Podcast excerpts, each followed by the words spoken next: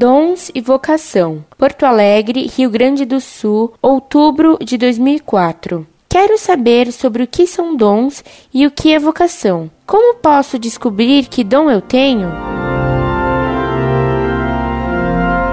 Muito prezada, salve Maria. Quando somos batizados, recebemos todos os dons do Espírito Santo, que são os dons da sabedoria, inteligência, ciência, conselho, fortaleza, piedade e temor de Deus. A sabedoria é dom pelo qual Deus nos permite conhecer de modo mais claro a ordem de todas as coisas com relação ao Criador e das coisas entre si mesmas. O dom da inteligência nos permite compreender de modo mais profundo e mais claro as verdades reveladas por Deus, os princípios da fé e da vida sobrenatural. O dom da ciência permite conhecer mais claramente os princípios da ordem natural. O dom do conselho é aquele que permite que, aplicando os dons anteriormente citados, demos conselho, em um caso concreto, para o próximo, o que é melhor que ele faça. O dom da fortaleza é aquele que nos dá forças para suportarmos com paciência dores e até o martírio por amor de Deus. O dom da piedade nos permite defender os direitos e a justiça de nosso próximo,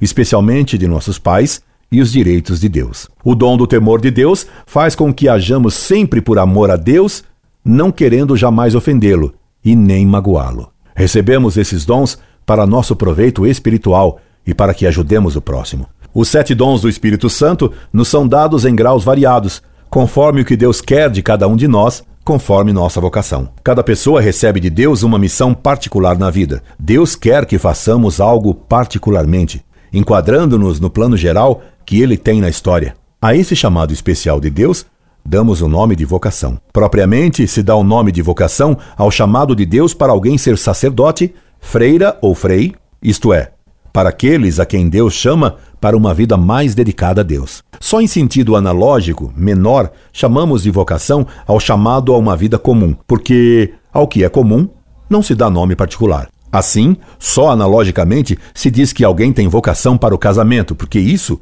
é normal e o comum. Para saber se alguém tem vocação religiosa, deve-se rezar pedindo a Deus que deixe claro o que ele quer de nós. Depois, é aconselhável consultar um sacerdote experiente e sábio para que ele dê uma segunda orientação. Incorde Jesus Semper, Orlando Fedeli.